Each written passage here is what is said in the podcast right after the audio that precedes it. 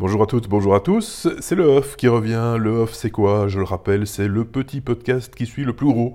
Euh, lestechno.be, euh, c'est là que vous retrouvez tout notre contenu qui est euh, agrégé sous forme de podcast, certes, mais aussi en chaîne YouTube où vous pouvez nous suivre, donc forcément en vidéo.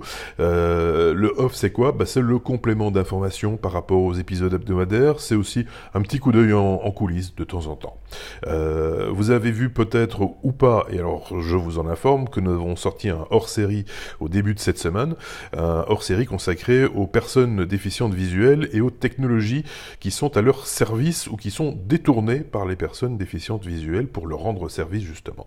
Euh, cette, euh, hors-série est disponible déjà en, un seul bloc en quelque sorte, euh, en playlist sur SoundCloud et YouTube, en podcast on va vous les proposer durant euh, les semaines à venir à raison d'un épisode, enfin d'un bloc, d'une partie, d'une thématique euh, par semaine. Alors quelles sont ces thématiques? Bah, La première, celle que nous avons déjà publiée en podcast, concerne le quotidien des personnes déficientes visuelles.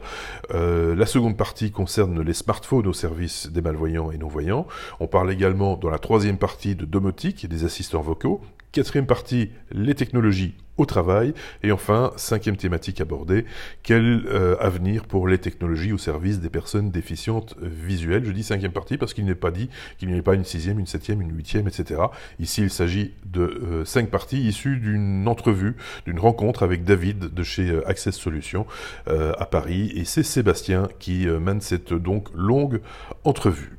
Euh, on est toujours en quête chez les, chez les, chez les chroniqueurs, chez les technos de, chroniqueurs et de chroniqueuses. Je devrais même dire le contraire. On est en quête de chroniqueuses et de chroniqueurs pour compléter l'équipe. N'hésitez pas à le faire savoir. Nous, on cherche des gens qui ont envie de partager leur veille technologique, des passionnés, qui ont aussi un avis à, partager et qui ont donc envie de, créer un dialogue avec les auditeurs des technos. Donc, si ça vous tente, si ça vous dit, si ça vous chante, n'hésitez pas à laisser un message à l'adresse mail équipe.lestechno.be on en discute évidemment dès que possible. Euh, il y a une info dont on n'a pas parlé dans le dernier épisode des Technos, dans le 246e, et qui concerne Jeff Bezos, qui offre, vous l'avez sans doute vu dans la presse, 10 milliards de dollars pour lutter contre le réchauffement climatique. Euh, ce qui est intéressant dans cette news, et c'est peut-être aussi en même temps pour ça qu'on n'en a pas parlé dans l'épisode 246, c'est que les médias semblent moins intéressés par l'usage qui sera fait de cet argent euh, que par les raisons euh, de ce don. Alors les raisons, on les connaît, hein, c'est euh, voilà, ça me semble assez évident. Ce sont des raisons fiscales. On sait que le mécénat, surtout chez les plus riches aux États-Unis, est très répandu. Bill Gates et Warren Buffett, il n'y a pas si longtemps, ont proposé aux milliardaires américains de donner la moitié de leurs capitaux personnels. Donc Rien n'est très étonnant là-dedans. Malgré tout, la presse focalise là-dessus.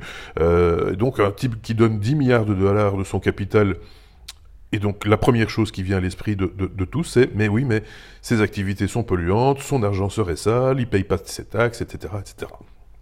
Donc les, les médias s'interrogent plus sur la source des 10 milliards finalement que sur le financement des recherches scientifiques. Euh, on dirait que tout à coup Jeff Bezos serait le seul au monde à faire du greenwashing et, qu'en plus il le ferait peut-être mal ou pas assez, etc. Comme si seuls les gens pauvres ou les écologistes avaient le droit de participer à l'effort parce que leur argent serait plus propre et que leurs, leurs intentions seraient euh, plus louables. Juste deux petites questions.